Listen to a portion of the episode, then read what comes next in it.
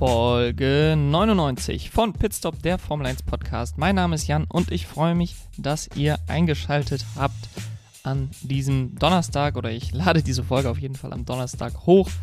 Ähm, ein paar Tage später vielleicht als sonst gewohnt. Es ist, ähm, hat ihre Gründe, aber eben auch, dass wir wieder ein Doubleheader bzw. Tripleheader ja, hatten jetzt ähm, und ich dann in dieser Folge sowohl zurückblicken kann auf Sandford als auch nach vorne blicken auf das kommende Wochenende in Monza. Und das möchte ich jetzt gleich mit euch tun. Vorher noch der kurze Hinweis in eigener Sache. Wenn ihr mehr von mir hören wollt, dann abonniert natürlich diesen Podcast, gebt ihm 5 Sterne, empfehlt ihn weiter und folgt mir auf sämtlichen Social Media Plattformen: Twitter, Instagram, TikTok, Pitstop F1 Jan. Und wenn ihr mit mir in Kontakt treten wollt, dann schreibt mir eine Mail pitstop f1 jan at gmail.com. So viel zu den Formalitäten. Kommen wir zur, zum Rückblick auf den großen Preis der Niederlande und starten dann natürlich wie immer mit der Zusammenfassung. Ich gebe mir für jede gefahrene Minute im Rennen eine Sekunde Zeit für die Zusammenfassung. Also bei einer Stunde und 36 Minuten Rennzeit am vergangenen Sonntag werde ich jetzt eine Minute 36 Zeit haben und die Zeit startet jetzt. Wie erwartet war Red Bull in Sandford etwas weniger dominant, aber trotzdem hat sich Max Verstappen am Samstag dann die Pole geholt, nur 0,021 Sekunden vor Charles Leclerc und nachdem dann Sergio Perez einen Dreher hatte in der letzten Kurve, konnten sich die Mercedes auch nicht mehr verbessern. Ferrari waren nämlich nicht der größte Konkurrent an diesem Wochenende, das waren die Mercedes, die dann von P4 und P6 ins Rennen starteten, so ein bisschen in der Lauerstellung. Und die Pace von Hamilton und Russell hatte durchaus das Niveau von Verstappen, der vorne wegfuhr. Und ein spätes Safety Car brachte dann auch die Mercedes in Führung, als Red Bull reinkam und Verstappen ähm, neue Reifen gab. Mercedes entschied sich initial eigentlich dafür, die beiden Fahrer draußen zu lassen, Hamilton und Russell damit auf P1 und Platz 2 die Track Position zu haben. Russell machte dann jedoch den Call, sich neue Reifen zu holen. Das war für ihn persönlich auch der bessere Call, denn Verstappen holte Hamilton sofort, überholte Hamilton sofort beim Restart und Russell konnte sich dann noch Platz 2 sichern, während Hamilton auf Platz 4 zurückfiel. Ähm, aber aus Teamsicht nicht unbedingt das Beste. Charles Leclerc konnte mit Platz 3 noch das Bestmögliche für Ferrari rausholen an diesem Wochenende. Sainz hatte zwei Boxenkassenfehler, landete nur auf P8, nachdem erst ein Reifen fehlte beim ersten Stop und dann ein Unsafe Release beim zweiten Stop ihm eine Strafe brachte. Alpine holten mit ihrem Auto noch P6 und P9 heraus, hinter Perez auf Platz 5, Norris vor Sainz auf Platz 7 und Lance Stroll mit dem letzten punktebringenden Platz. So weit, so gut. Das Rennen liegt ja schon ein paar Tage zurück. Ich hoffe, ich habe euch jetzt wieder abgeholt. Ihr seid jetzt auf dem aktuellsten Stand, habt euer Gehirn aktualisiert, was das Rennen anging. Und wir gehen jetzt mal so ein bisschen tiefer rein ähm, und betrachten das Ganze diese Woche durch das Thema der Woche. Und das heißt bei mir an dieser Folge Verstappens Meisterstück. Denn man muss sagen, Red Bull, die waren eigentlich auf den langsameren Strecken, wie Sandford ja auch eine ist, wie Monaco auch eine ist, wie Ungarn oft auch genannt wird, Singapur gehört später im Kalender auch noch dazu, ähm, eher mit Problemen. Sie haben dieses Jahr ein Auto, was sehr wenig Drag hat gebaut. Sie haben ein Auto, was sehr schnell auf den Geraden ist. Das haben wir in Spa zuletzt gesehen. Aber haben dadurch auch eben immer etwas weniger Downforce und auch etwas weniger Traktion aus den langsamen Kurven und in den langsamen Kurven, als das beispielsweise Ferrari oder Mercedes haben. Allerdings muss man zu der ganzen Wahrheit auch dazu sagen, dass sie sowohl in Ungarn als auch Monaco gewonnen haben. Natürlich in beiden Fällen, weil Ferrari äh, die Siege an den jeweiligen Strecken mehr oder weniger weggeschmissen haben durch schlechte Strategieentscheidungen. Man denkt an die harten Reifen, die Charles Leclerc in ähm, Ungarn bekommen hat und das Double Stacking in Monaco, was Charles Leclerc den Heimsieg gekostet hat. Aber am vergangenen Wochenende war es eben nicht Ferrari, die die Hauptkonkurrenten waren, sondern Mercedes. Die hatten, wie ich gerade schon in der Zusammenfassung erwähnt habe, dann Pech im Qualifying und es war ausgerechnet Sergio Perez mit einem Dreher in der letzten Kurve in Q3, der die Session komplett beendete, was bedeutete für die Mercedes, dass sie sich nicht mehr verbessern konnten. Platz 4 und Platz 6. Ich glaube nicht, dass Hamilton oder Russell auf Pole gefahren wären, aber sie, sie hätten vielleicht Platz 3, Platz 4 ähm, haben können statt Platz 4 und Platz 6 und hatten dadurch natürlich eine schwierigere Ausgangsposition für das Rennen. Und Lewis Hamilton hat das Ganze dann auch gemerkt, als er beinahe den Crash mit Carlos Sainz in der ersten Kurve hatte. Er berührte mit seinem linken Vorderreifen den Sidepod von Carlos Sainz und hatte Glück, dass er Carlos Sainz nicht irgendwie gedreht hat und dann vielleicht auch eine Strafe bekommen ähm, hätte, denn es wäre sicherlich sein Fehler gewesen ähm, und auch selber Glück, dass sein Reifen das überlebt hatte, den Kontakt mit Carlos Sainz da in der ersten Kurve. Aber das Ganze bedeutete für Mercedes natürlich irgendwie erstmal an den Ferrari vorbeikommen zu müssen, ähm, ohne dann direkt die Chance zu haben, Max Verstappen unter Druck zu setzen, mit Max Verstappen vielleicht direkt mitziehen zu können am Start des Rennens. Und so konnte Verstappen langsam aber stetig sich einen Vorsprung aufbauen im ersten Stint, der dann allerdings am Ende des Rennens durch das Safety Car mehr oder weniger zunichte gemacht wurde. Verstappen hatte einen so großen Vorsprung, dass er an die Box kam, sich neue Reifen geholt hatte und dann auf Platz 3 rauskam, was für ihn nicht unbedingt schlecht war. Klar, in Sandford will man immer Track Position haben. Es wäre ein Risiko gewesen, wenn nur noch zwei oder drei Runden ähm, zu fahren gewesen wären. Aber man wusste, entweder kommt Mercedes auch rein, dann haben wir die Track Position wieder, oder die Mercedes werden vor uns sein und die sind mit ihrer Topspeed auf der Geraden so viel langsamer als wir, dass wir da keine Probleme haben sollten, an denen vorbeizukommen. Gesagt, getan. Max Verstappen ging dann beim Restart direkt an Lewis Hamilton vorbei. Ähm, George Russell, der sich neue Reifen geholt hatte, konnte die Pace von Verstappen dann am Rennende auch nicht mehr mitgehen. Und so war es ein dominanter und beeindruckender Sieg von Max Verstappen auf einer Strecke, die natürlich seine Heimstrecke ist und in gewisser Weise gibt es ja auch immer so einen kleinen Vorteil, zumindest von psychologischer Seite, wenn die Fans alle für einen Fahrer sind, alle für den Heimfahrer sind, ähm, er so ein bisschen getragen wird durch die Euphorie und er sicherlich die Strecke auch besser kennt als einige andere Strecken im Kalender. Und so konnte ihm eigentlich niemand gefährlich werden über die gesamte Renndistanz. Ähm, es ging eigentlich nur darum, wer am Sonntag Platz 2 belegen sollte, denn Max Verstappen, es war einfach sein Meisterstück. Er ist jetzt in einer Position, in der er die Meisterschaft eigentlich nicht mehr hergeben darf. Das wäre schon wirklich ein massiver Einbruch, den Red Bull da hätte, haben müsste, damit Verstappen diese Führung noch wieder hergibt. Und so ähm, war es für mich aus meiner Sicht sein Meisterstück das er am vergangenen Wochenende abgeliefert hat. Und wenn ich sage, dass es eigentlich nur darum ging, wer Platz 2 belegen sollte am vergangenen Samstag, dann kommen wir direkt auch zu dem Team, was am Ende auf Platz 2 gelandet ist. Und das ist das Team von Mercedes. Und dort ist trotz dieses zweiten Platzes etwas schlechte Stimmung, muss man sagen. Es gibt, glaube ich, auch Teile in der Formel 1 Community, die geglaubt hat, dass Mercedes stark genug war am Sonntag, um den Sieg zu holen sich das allerdings dann am Ende selbst verbaut hat und das auch an einer mangelhaften Strategie lag. Ähm, denn George Russell holte sich in der letzten Safety Car Phase äh, weiche Reifen, Lewis Hamilton nicht.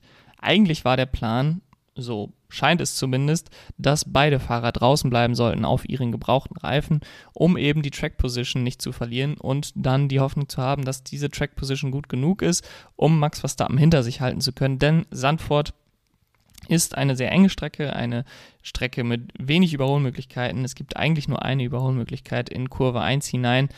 Und die Hoffnung war, dass wenn man Verstappen beim Restart zumindest hinter einem der beiden Mercedes halten könnte, dass diese Track Position genug wäre, um den Sieg am Ende zu holen. Der ganze Plan wurde allerdings zunichte gemacht, als George Russell seine eigene Idee hatte und sich neue Reifen holte.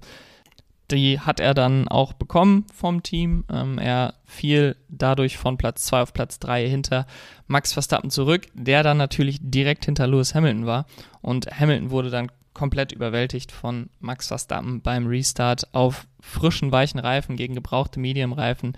Hatte der Brite natürlich keine Chance gegen den amtierenden Weltmeister. Und so war der Sieg von Max Verstappen eigentlich besiegelt. Und es sah auch so aus, dass wenn George Russell auf den Mediums auch draußen geblieben wäre auf den gebrauchten Mediums, dass das Ganze dann vielleicht ein oder zwei Runden länger gedauert hätte, aber dass Max Verstappen beide Mercedes so oder so überholt hätte. Allerdings glaube ich, dass der beste Strategie-Call von Mercedes gewesen wäre, beide Fahrer reinzuholen, sich so Platz 2 und Platz 3 zu sichern, mit neuen weichen Reifen von hinten keine Gefahr mehr fürchten zu müssen in Person von Charles Leclerc und so das Doppelpodium für Hamilton und Russell fix machen zu können. Ich verstehe natürlich, dass man sagen wollte, okay, wir sind jetzt auf Platz 1, wir geben nicht einfach unsere beste Chance auf einen Sieg her, die wir diese Saison hatten. Allerdings hätte man dann auch so konsequent sein müssen und George Russell den Stop auf die weichen Reifen ähm, verwehren müssen. Denn so war die Strategie irgendwie gesplittet und am Ende wahrscheinlich das schlechteste Gesamtergebnis für das Team, ähm, wenn man alle Strategiemöglichkeiten sich einmal durchspielt mit frischen, weichen Reifen hätten sie sicherlich Platz 2 und Platz 3 geholt. Wenn sie beide auf den älteren Mediums geblieben wären, dann wären sie wahrscheinlich ähnlich am Ende ähm, dagestanden, wie sie jetzt dastanden mit Platz 2 und Platz 4. Dann hätte Lewis Hamilton vielleicht Platz 2 und George Russell Platz 4 geholt. Aber man hätte zumindest eine sich noch bessere Siegchance gewahrt. Und deswegen hätte ich gesagt, dass auch die Strategie, einfach beide Autos draußen zu lassen, auf jeden Fall bevorzugen zu war gegenüber der Strategie, nur Russell reinzuholen. Ich weiß, dass das Team es nicht aktiv, proaktiv entschieden hat, dass Russell reinkommt, sondern Russell das selber wollte, was aber am Ende ja nicht bedeutet, dass man diesem Wunsch auch folgen musste. Und so glaube ich zwar nicht daran, was einige glauben, dass Mercedes hätte gewinnen können am vergangenen Wochenende, aber ich denke, dass die Strategie, die sie am Ende gewählt haben, nicht die beste war, um das Maximum aus diesem Rennen rauszuholen. Und da bin ich auch auf einer Wellenlänge mit Lewis Hamilton, der am Ende des Tages, ähm, am Ende nach dem Rennen ziemlich erhitzt, ein ziemlich erhitztes Gemüt gezeigt hat am Funk und äh, dagegen sein eigenes Team gewütet hat. Ich würde das jetzt nicht an eine zu große Glocke hängen, denn wir haben es letztes Wochenende schon mit Fernando Alonso besprochen es gibt einfach Emotionen direkt im Rennen, die am Funk dann rauskommen, die aber nach dem Rennen nicht an die zu große Glocke gehangen werden sollten. Und ich glaube auch, Mercedes ist eine so stabile Organisation, dass da keine großen Unruhen intern entstehen werden. Es war in jedem Fall ein großer Schritt nach vorne von Mercedes gegenüber dem eher schwachen Rennen in Spa, was natürlich nochmal deutlich äh, schlechter dadurch wurde, dass Lewis Hamilton dort in der ersten Runde ausgeschieden ist.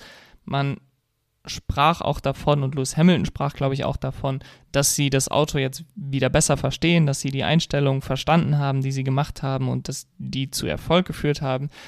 Ich habe das Gefühl, dass Mercedes das schon einige Male in der ersten Saisonhälfte gesagt hat. Deswegen würde ich jetzt nicht alles dafür geben, dass diese Aussage wahr ist, dass sie jetzt nach Monza kommen und das Auto auch perfekt dort einstellen können, nachdem sie das in Spa ja gezeigt haben, dass da noch einiges im Argen ist, gerade auf den Highspeed-Strecken.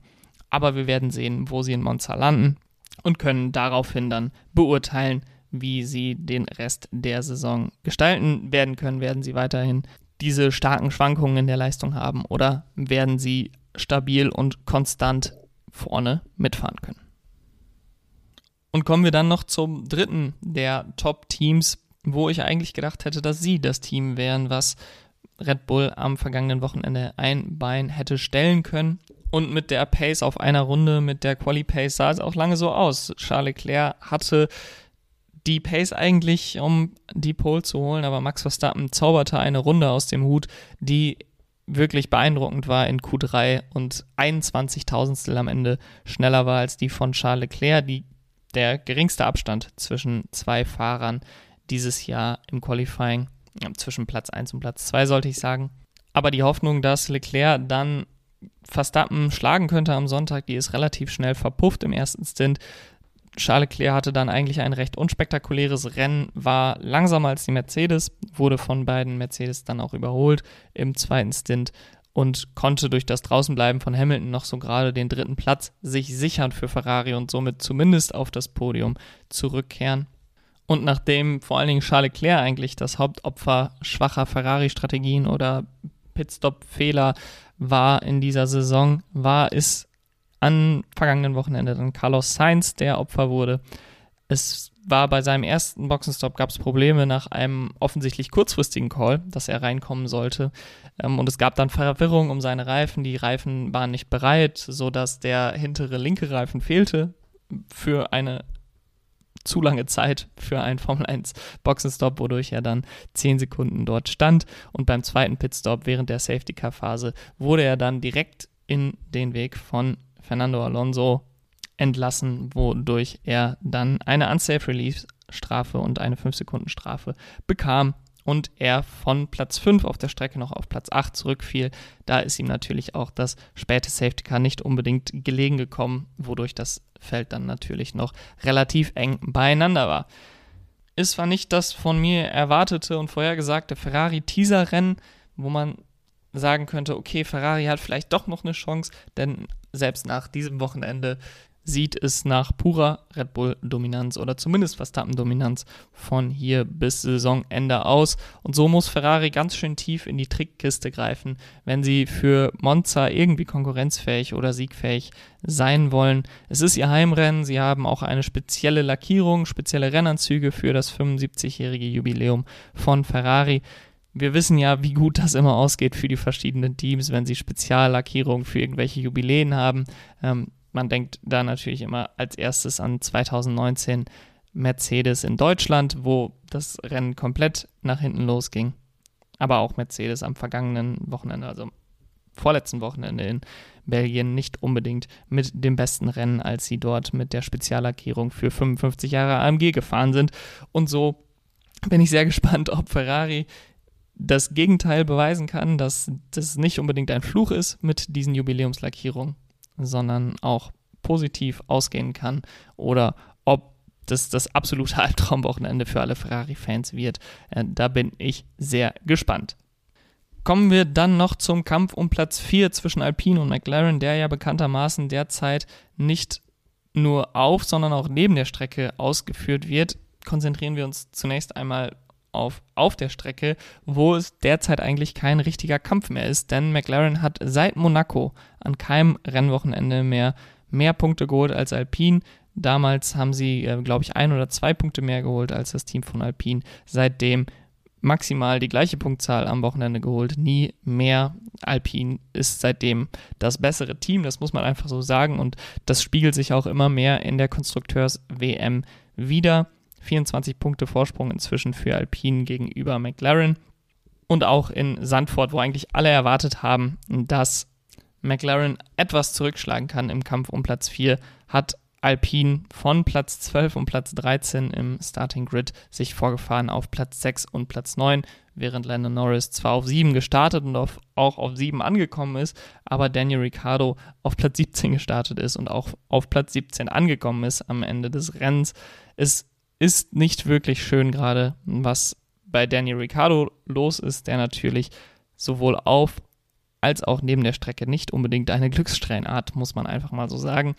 Monza ist jetzt die Strecke, wo McLaren letztes Jahr gewinnen konnte, wo Daniel Ricciardo letztes Jahr gewinnen konnte.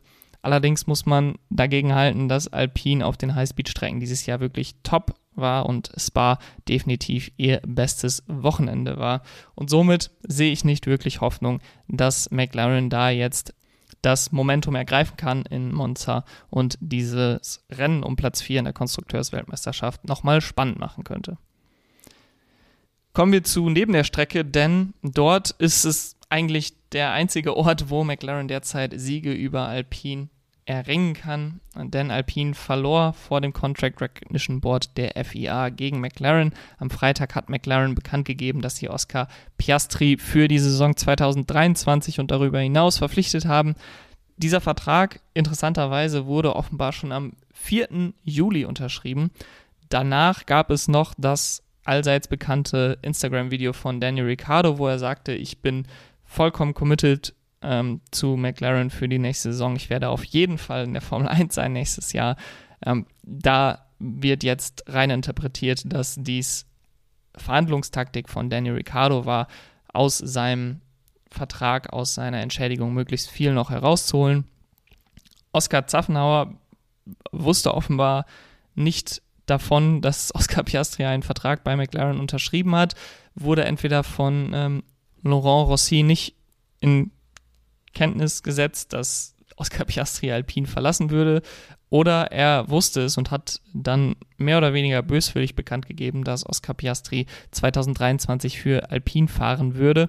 Das Ganze wirkt jetzt tatsächlich noch so ein bisschen unschön und äh, es gibt da Anschuldigungen zwischen Piastri und Alpine, die da hin und her geworfen werden.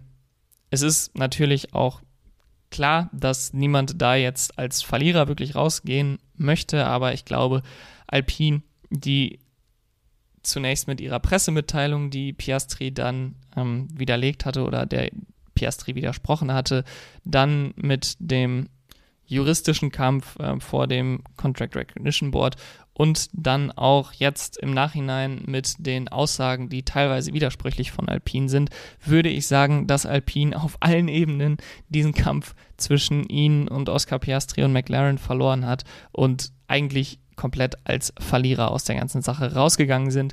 Nicht nur, weil sie PR-technisch die Verlierer sind, sondern weil sie mit Fernando Alonso und Oscar Piastri in diesem ganzen Treiben gleich zwei Top-Fahrer verloren haben. Stattdessen jagen sie jetzt offenbar Pierre Gasly, der zwar bei Alpha Tauri für nächstes Jahr schon bestätigt wurde, aber Verträge sind ja in der Formel 1 nur so lange was wert, solange sich alle darüber einig sind. Wenn eine Partei sagt, ich möchte diesen Vertrag nicht unbedingt erfüllen, dann gibt es in der Regel Wege, da rauszukommen. Und so scheint es auch bei Alpha Tauri und Pierre Gasly zu sein. Helmut Marko hat gesagt, sie würden Pierre Gasly ziehen lassen, unter der Bedingung, dass sie jetzt Colton Hurter bekommen, der offenbar Interesse daran hat, in die Formel 1 zu wechseln aus der Indica-Serie. Das einzige Problem daran ist, dass Colton Hurter derzeit keine Superlizenz hat und auch nicht genug Punkte für eine Superlizenz bisher erfahren hat. Was bedeutet, dass die FIA eine Ausnahmeregelung für Colton Hurter erlassen müsste. Red Bull argumentiert damit, dass die Indica-Serie mit zu wenig Punkten in der Superlizenzregelung bedacht ist und man so quasi dann die FIA dazu überreden möchte, eine ähm, Ausnahmeregel für Kohlenhörter zu schaffen, was natürlich irgendwie nicht wirklich Substanz hat. Denn klar kann man kritisieren, dass die Indica-Serie zu wenig Punkte in der Superlizenzvergabe bekommt. Dem würde ich auch zustimmen. Aber das Ganze nur dann anzusprechen, wenn es gerade mich stört, weil ich einen Fahrer aus der Indica-Serie verpflichten möchte, ist natürlich nicht unbedingt eine Basis, um sagen zu können, okay, deswegen müsst ihr uns jetzt eine Ausnahmeregelung geben für diesen Fahrer.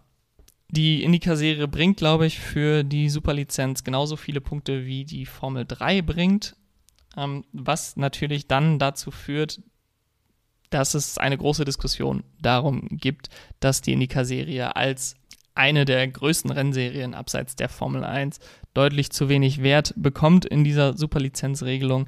Auf der anderen Seite muss man auch sagen, und das ist in dieser Diskussion aus meiner Sicht noch nicht oft genug angeklungen, dass die Formel 2 und die Formel 3 und die Formel E durch die FIA direkt veranstaltete Rennserien sind und die Indica-Serie eben nicht. Und so glaube ich, dass es für die FIA, aus Sicht der FIA zumindest, Sinn macht, zu sagen, okay, der Formel 2 und der Formel 3, da können wir vertrauen, dass die Fahrer, die dort fahren, einem gewissen Standard entsprechen, dass die gewisse Voraussetzungen erfüllen und dass das Feld der Formel 2 und Formel 3 eine gewisse Qualität hat und wir deswegen sicher sein können, dass wenn Fahrer dort gut abschneiden, dass sie dann auch gut in der Formel 1 abschneiden würden. Es ist natürlich derzeit definitiv so, dass in der Indica-Serie auch sehr viele sehr gute Fahrer sind und das Feld definitiv besser ist als das Formel 2-Feld und erst recht als das Formel 3-Feld. Und deswegen bin ich da voll auf der Seite der Kritiker zu sagen, okay, wir müssen die Punkte der Indica-Serie aufstocken. Aber es kann natürlich auch sein, dass in ein paar Jahren die Indica-Serie weniger relevant wird, dass das Fahrerfeld qualitativ leidet. Und ich glaube, die FIA hat bei dieser Superlizenz-Punkte-Regelung damals ein Maß angelegt, was quasi vom Worst-Case-Szenario ausgeht und das dann in der Indica-Serie eben auch nicht unbedingt die Qualität immer so hoch bleiben wird und war bisher, wie sie derzeit ist. Und somit habe ich in gewisser Weise auch Verständnis dafür, dass man der Indica-Serie nicht allzu viele Punkte zugedacht hat.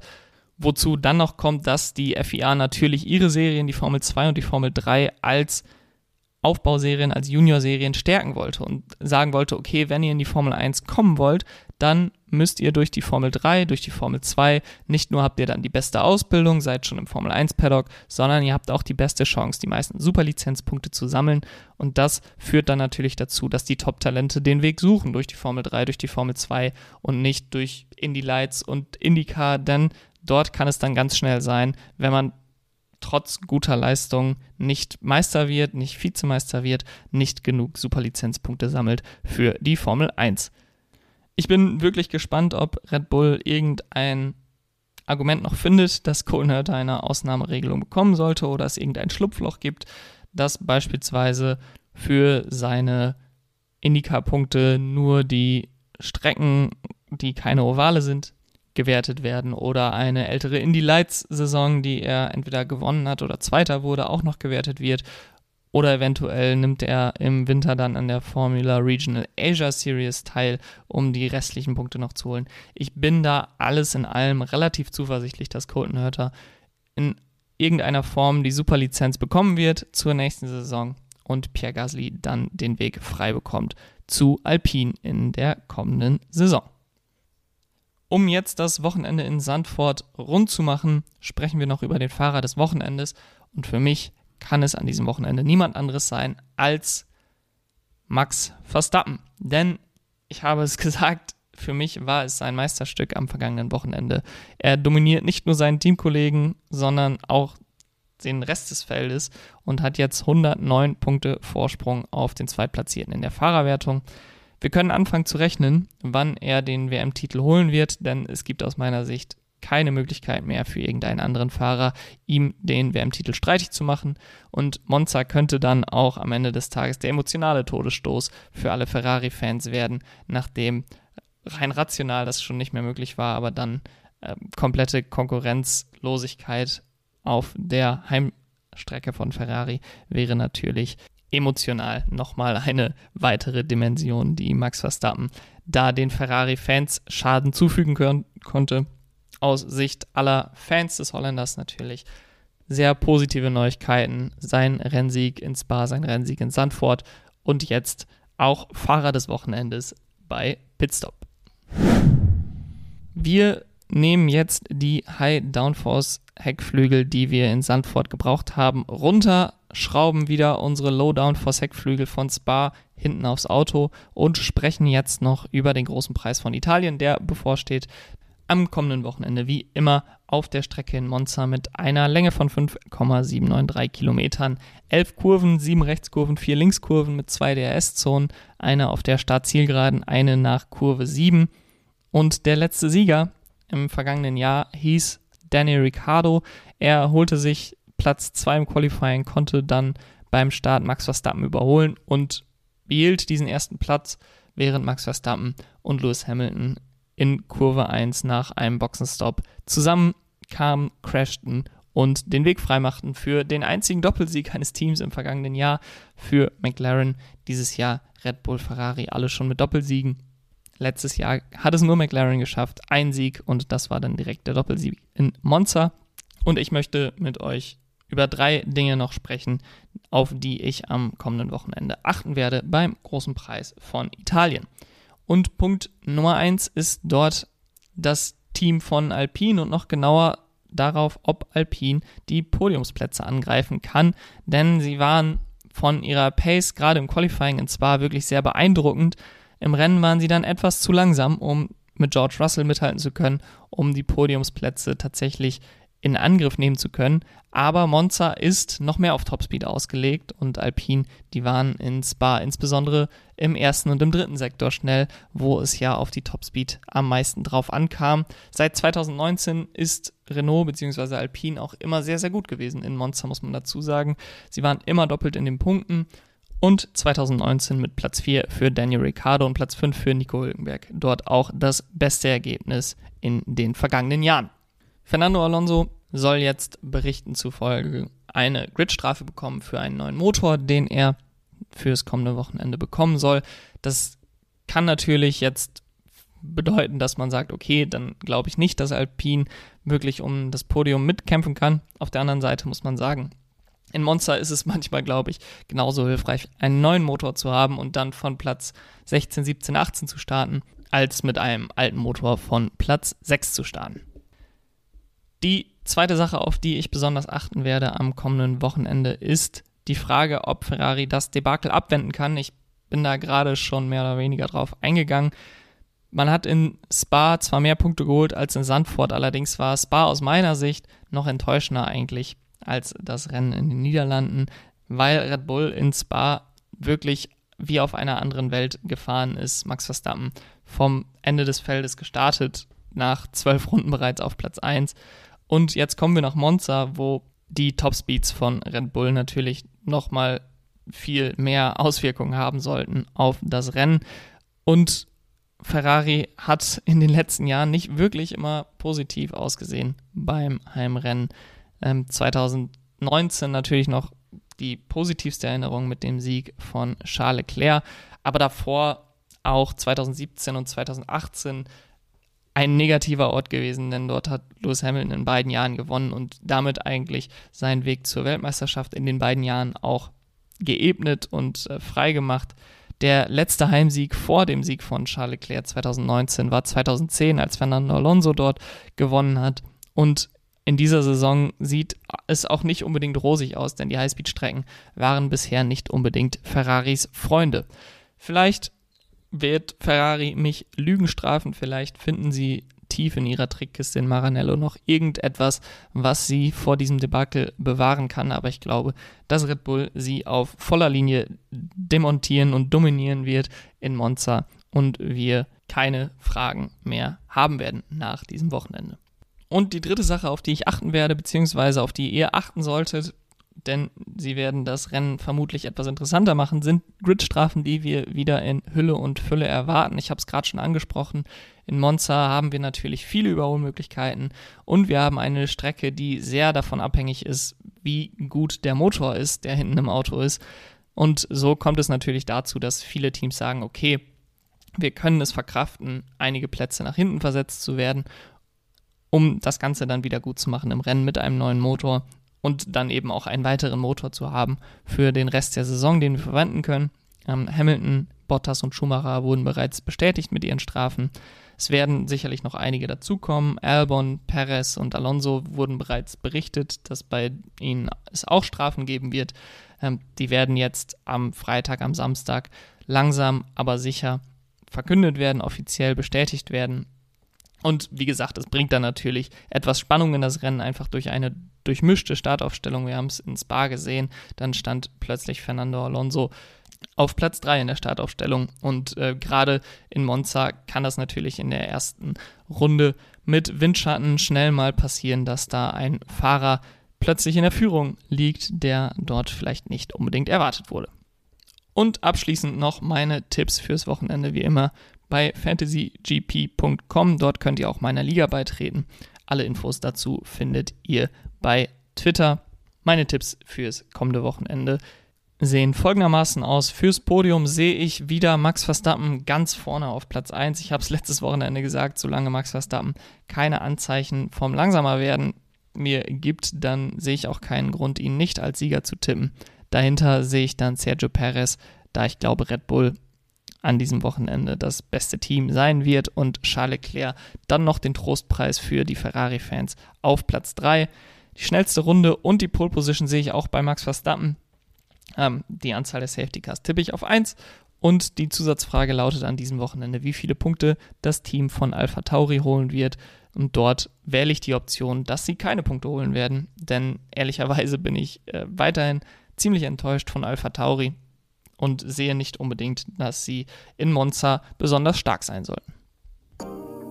Das war's dann von meiner Seite. Ich hoffe, ihr hattet Spaß mit der Folge und habt Spaß mit dem kommenden Rennwochenende in Monza. Immer natürlich ein besonderes Rennen in den vergangenen Jahren mit zwei Überraschungssiegern, mit Pierre Gasly 2020 und Daniel Ricciardo 2021. Vielleicht bekommen wir einen weiteren Überraschungssieger in diesem Jahr. Ich würde mich freuen und ich würde mich auch freuen, wenn ihr dann in der nächsten Woche wieder einschaltet, wenn wir zurückblicken auf den großen Preis von Italien. Bis dahin, habt ein schönes Wochenende.